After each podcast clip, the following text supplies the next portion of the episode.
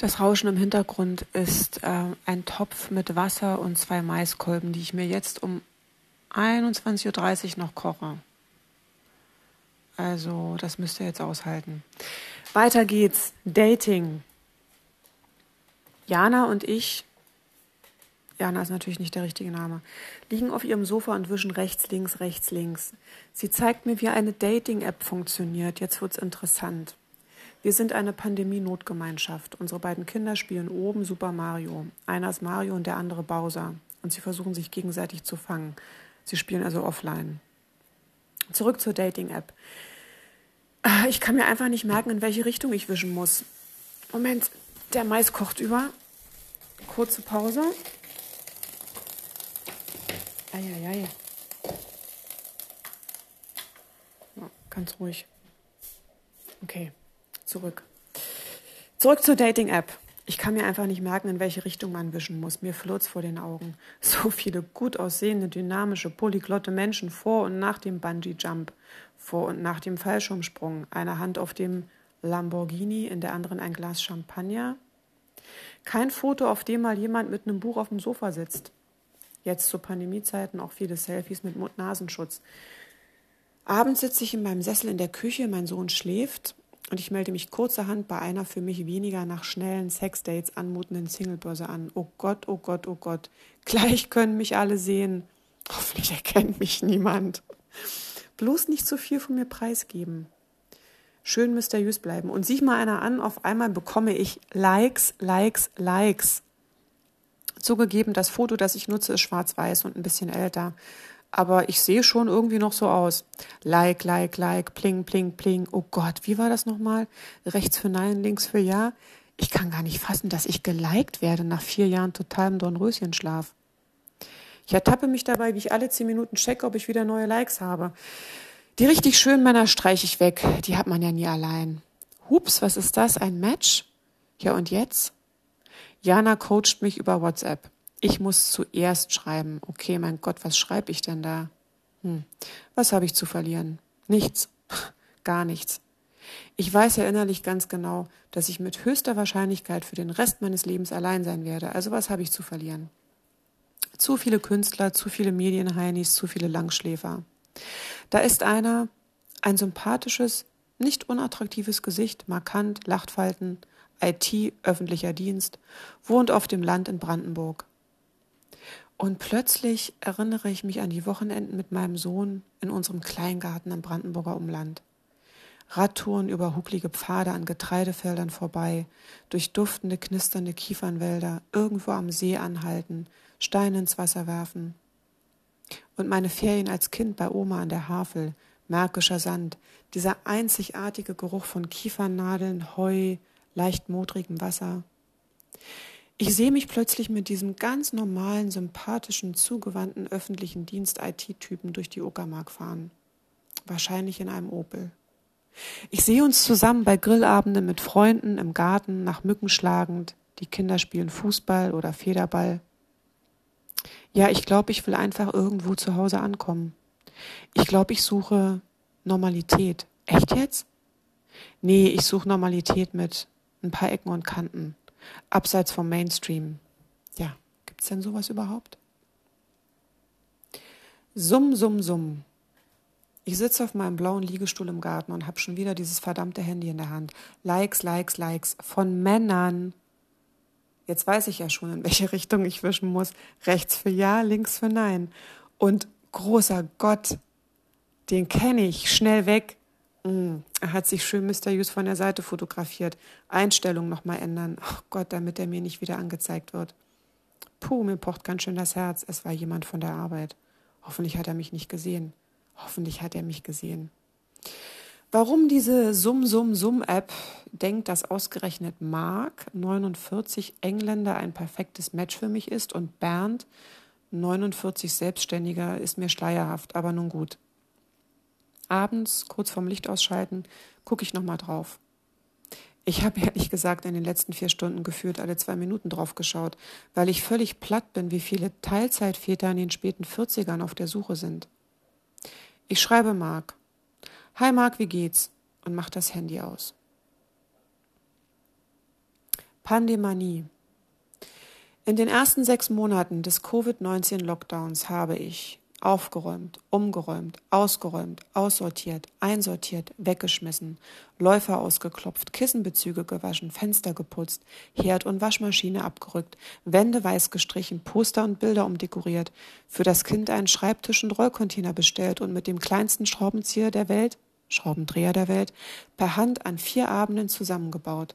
Ich habe Blumenkästen bepflanzt, jedes Buch einzeln aus den Regalen genommen und abgewischt, ein neues Pfannenset und einen Wasserkocher gekauft, gekocht und eingefroren, mir den Kopf rasiert, unzählige Male Grießbrei gekocht, mindestens 200 Fleischklößchen geformt, mit dem Kind Lego gespielt, gebastelt, getanzt, gekämpft, geturnt, gemalt, Brettspiele und Karten gespielt, vorgelesen, Vorschule gemacht, Disney-Filme geguckt, Stinkebrühe angerührt, im Garten Fangen und Verstecken gespielt, Rollenspiele gespielt, Ritter, Drachenfänger, Polarforscher, Mumiens, Ewoks, Pokémons.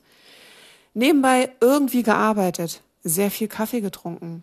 Einmal in der Woche morgens um sieben als Erste bei Edeka vor der Tür gestanden, um den Wocheneinkauf möglichst ohne viele Miteinkäufer durchzuziehen.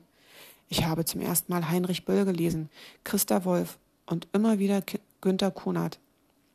Habe alle Avengers-Filme gesehen, habe die Liste für die Schule abgearbeitet, die Zuckertüte nebst Inhalt besorgt, jeden Tag mit meiner Mutter telefoniert, unzählige WhatsApp-Nachrichten geschrieben und empfangen, sämtliche Podcasts durchgehört, nachts nicht geschlafen, Angst gehabt, Hoffnung gehabt, müde gewesen, dankbar gewesen, verzweifelt gewesen, einsam. Das erste Date. Ich verabrede mich mit Mark vor dem alten Museum. Mehr als Social Distancing Date ist nicht drin und das kommt mir gerade recht. Ich kann mir die Typen von der Ferne ansehen und sie erstmal reden hören. Vor allem aber kann ich mal wieder durch Berlin laufen. Ich bin von zu Hause aus pünktlich. Zu spät komme ich nur, wenn die Tram entgleist oder ein Fahrradreifen platzt, nicht weil ich einfach zu spät losgegangen bin. Und wie so oft, wenn ich verabredet bin, egal mit wem, bekomme ich genau zur verabredeten Zeit eine SMS. Bin in zehn Minuten da. Ich setze mich auf eine Bank gegenüber vom Zeughaus und bin ganz zufrieden, dass ich hier so sitzen kann, dass es ein warmer Abend ist, dass nur wenige Touris hier sind, dass ich an einem halbwegs vertrauten Ort bin und mein Fahrrad nicht weit weg von hier, gleich da drüben bei meiner Arbeit. Ich drehe mich kurz um und sehe von weitem einen Mann in meine Richtung hetzen. Das muss er sein. Ich schaue wieder aufs Wasser. Dann setzt sich jemand neben mich. Es ist Mark. Er ringt sich eine Entschuldigung ab, wirkt gehetzt, unglaublich müde, vom Leben gebeutelt. Seine Augen sind sehr blau und liegen tief in den Höhlen. Sein gepflegter Dreitagebart ist grau gesprenkelt. Er ist leger und gut gekleidet und aus irgendeinem Grund sage ich ihm das auch. Es ist Jahre her, dass ich mit einem Mann geflirtet habe. Aber das hier ist ja nicht mal Flirten. Wir spazieren Richtung Oranienburger Straße und ich spüre, dass das ein anstrengender Abend wird denn er spricht unglaublich leise. Bald habe ich keinen Bock mehr, dauernd zu fragen, Excuse me, what? Näher an ihn ran will ich auch nicht, immerhin muss ich Corona-Abstand halten. Wir reden über Kinder. Von denen hat er gleich fünf, und zwar von drei Frauen. Ach, deshalb sieht er so müde aus. Er spendiert sich und mir umständlich ein Späti-Bier und wir setzen uns im Montbijou Park auf eine Bank. Was genau suchst du denn? frage ich ihn. Er weiß es nicht. Jedenfalls keine Beziehung, also erstmal was Unverbindliches. Und dann mal schauen. Das ist wahrscheinlich die Standardantwort. Ich frage mich, was er wohl über mich denkt, wie ich so rüberkomme. Immerhin hatte ich viele Jahre lang keine Verabredung mit einem Mann. Der einzige Mann, der mich seit vier Jahren das erste Mal angefasst hat, war mein Physiotherapeut. Wir reden über Trump, Corona, die USA, Reisen. Es sind Allerweltsthemen. Man kann sich nett mit Marc unterhalten, aber ich merke, wie ich müde werde und jetzt irgendwie ganz gern zu meinem Fahrrad möchte. Läufst du ein Stück mit mir zurück? Ich muss zur S1, sagt er sofort, und ich weiß, wir werden nichts mehr voneinander hören. An der S-Bahn sage ich halb im Scherz. Und wie war es für dich? Äh, gut. Ich würde Marc jetzt gern umarmen. Und zwar wie eine Mutter einen traurigen kleinen Jungen umarmt. Beschwingt biege ich nach links Richtung Bodemuseum ab und freue mich über den frühen Abend, den blauen Himmel und dass ich jetzt ganz allein und nur mit mir über die Museumsinsel spazieren kann. Am meisten freut mich aber, dass ich mir Marc nicht schönreden muss und mich nicht gezwungen fühle, ihm nochmal zu schreiben. Wir können einander einfach vergessen. Vor 15 Jahren dachte ich noch, ich würde in ein paar Jahren nochmal ein ganz anderer Mensch sein, dass noch alles möglich sein würde. Dieser Mensch bin ich tatsächlich geworden. Aber jetzt denke ich nicht mehr, dass ich in ein paar Jahren wieder ganz anders sein werde und darüber bin ich ziemlich erleichtert. Ich finde es ganz schön, dass ich an mir nicht mehr so viel rumdoktern muss. Dass ich in einem Alter bin, wo man eh nicht mehr so richtig gesehen wird und mitunter auch nicht gesehen werden möchte. Seit Pandemiebeginn schneide ich mir die Haare selbst mit der Maschine. Was besser geht als erwartet. Man muss sich nur trauen.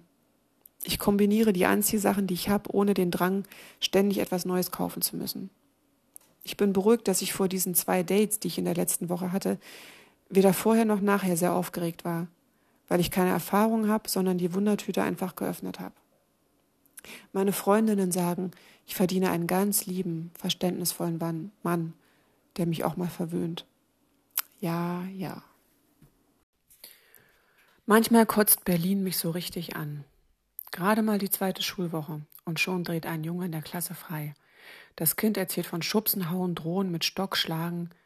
Bin ich nun die übervorsichtige Helikoptermutter und übertreibe? Hätte das nicht noch ein paar Wochen dauern können? Kann die Hortnerin bitte mal besser hingucken? Können die Eltern dieses bescheuerten Jungen ihm mal eins hinter die Löffel geben? Soll ich mal mit der Lehrerin reden? Weiß nicht. Ich überleg's mir mal. Das Kind und ich haben unsere Spiel- und Eisstunde am Nachmittag ausklingen lassen und fröhlich schnatternd schiebe ich ihn auf dem Rad Richtung Vaterhaus. Über uns türmen sich graue Wolken. Der Wind bläst Papier und Mülltüten vor uns her. Vielleicht schaffen wir es noch vor dem Wolkenbruch, aber ich habe irgendwie keine Lust, schneller zu gehen oder zu fahren. Und schon öffnet sich der Himmel über uns und gießt alles aus, was er hat. Hier, nehmet hin. Das Kind und ich suchen Zuflucht unter den zum Glück ausladenden Bäumen auf dem grünen Mittelstreifen der Wichertstraße. Der Guss dauert nicht lang, doch lang genug, um die Hundehaufen um uns herum zu zählen. Mama, ist das Blut? Ein vollgesogenes Tampon direkt neben einem besonders ausladenden Hundehaufen-Exemplar. Ja, das ist Blut. Ach so, das Pipi-Blut, was Frauen manchmal haben? Ja, genau, aber das, äh, das da, das wirft man nicht einfach so ins Gras, sondern in den Müll.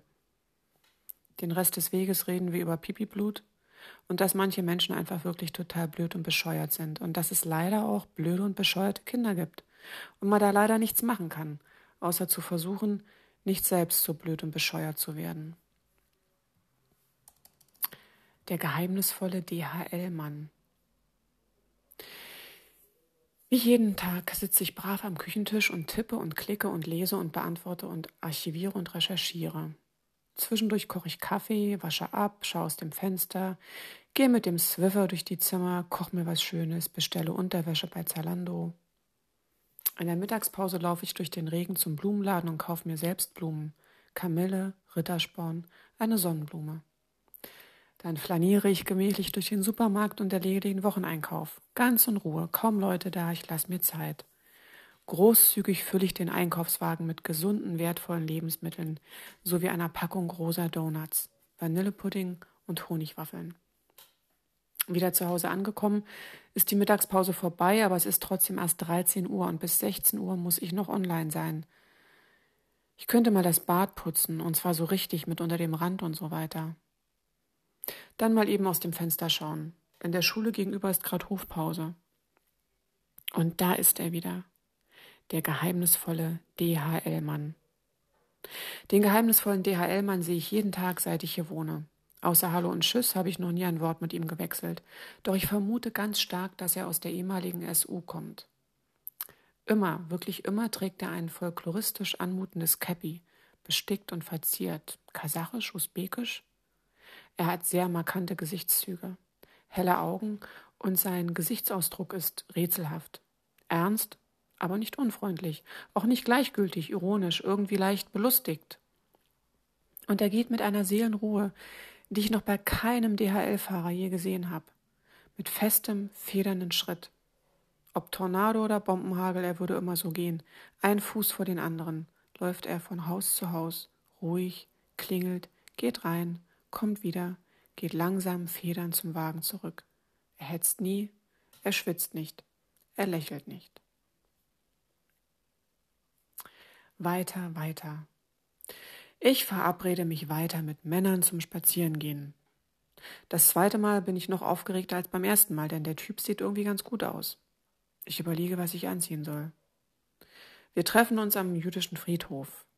Ich fühle mich fremd in meinen Klamotten, in meinem Körper. Ich weiß nicht, wo mit meinen Händen.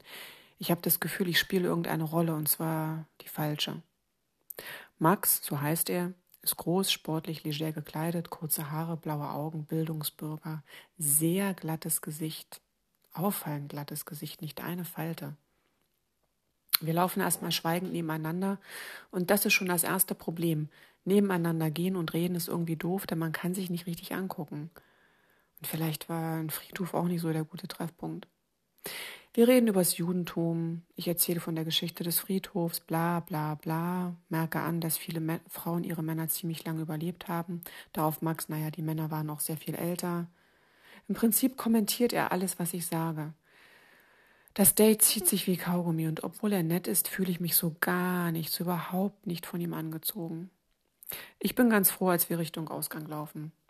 Hm, so und nun, frag ich. Weiß nicht, es gibt keine Regeln, oder? Wir laufen wieder schweigend die Straße hinunter. Vor meiner Haustür bleiben wir stehen. Du bist ja jetzt sowieso erst mal im Urlaub. Ja, ja, ich melde mich, wenn ich wieder da bin. Tschüss, tschüss. Puh. Am nächsten Tag hat er sein Profil gelöscht. Eine Woche später treffe ich mich an einem sehr heißen, frühen Freitagabend mit Markus am Weißen See. Markus ist lang und schlank und sehr braun gebrannt. So richtig männlich finde ich ihn nicht, vor allem auch deshalb nicht, weil er ständig von sich redet. Aber irgendwie ist er auch ein bisschen sympathisch. Hm. Er ist sowas wie ein Kollege oder Kollegin oder Bekannter oder Bekanntin. Bekannte. Wir springen von einem Thema zum nächsten holen Biernachschub und zum ersten Mal sehe ich den Sonnenuntergang am Weißen See. Für einen Moment fühle ich mich total verbunden mit den ganzen hippen jungen Leuten, die überall verstreut ums Wasser sitzen, trinken und Musik hören. Markus schickt mir am nächsten Tag eine sehr lange und nette Dankesmail. Und dann höre ich nie wieder von ihm.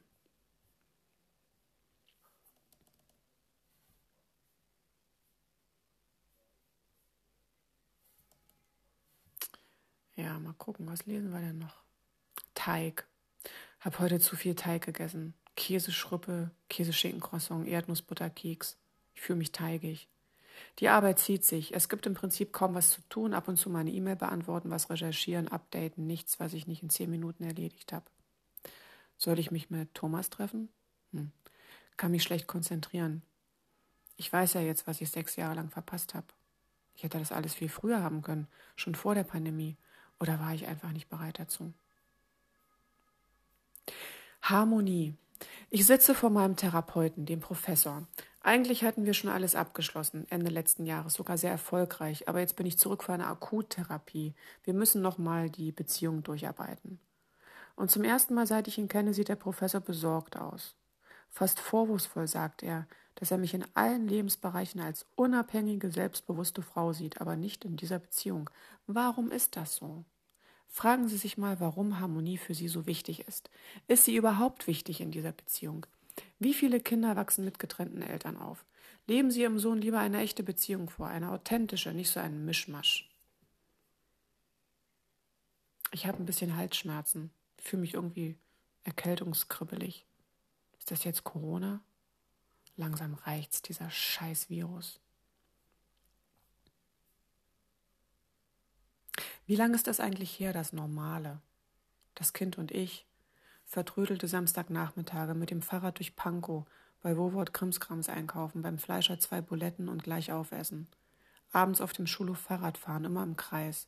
Beim Abendbrot über irgendwas reden, im Bett vorlesen, einschlafen. Dann im Wohnzimmer sitzen, lesen, alles für den nächsten Tag vorbereiten. Wissend, dass mein Sohn in seinem Zimmer schläft. Manchmal sage ich Dinge zu ihm, die mein Opa immer gesagt hat. Siehste wohl, mein Spatz, du kleiner Schlawiner, komm, wir lesen ein bisschen auf dem Chaiselong. Wie alt diese Sätze schon sind.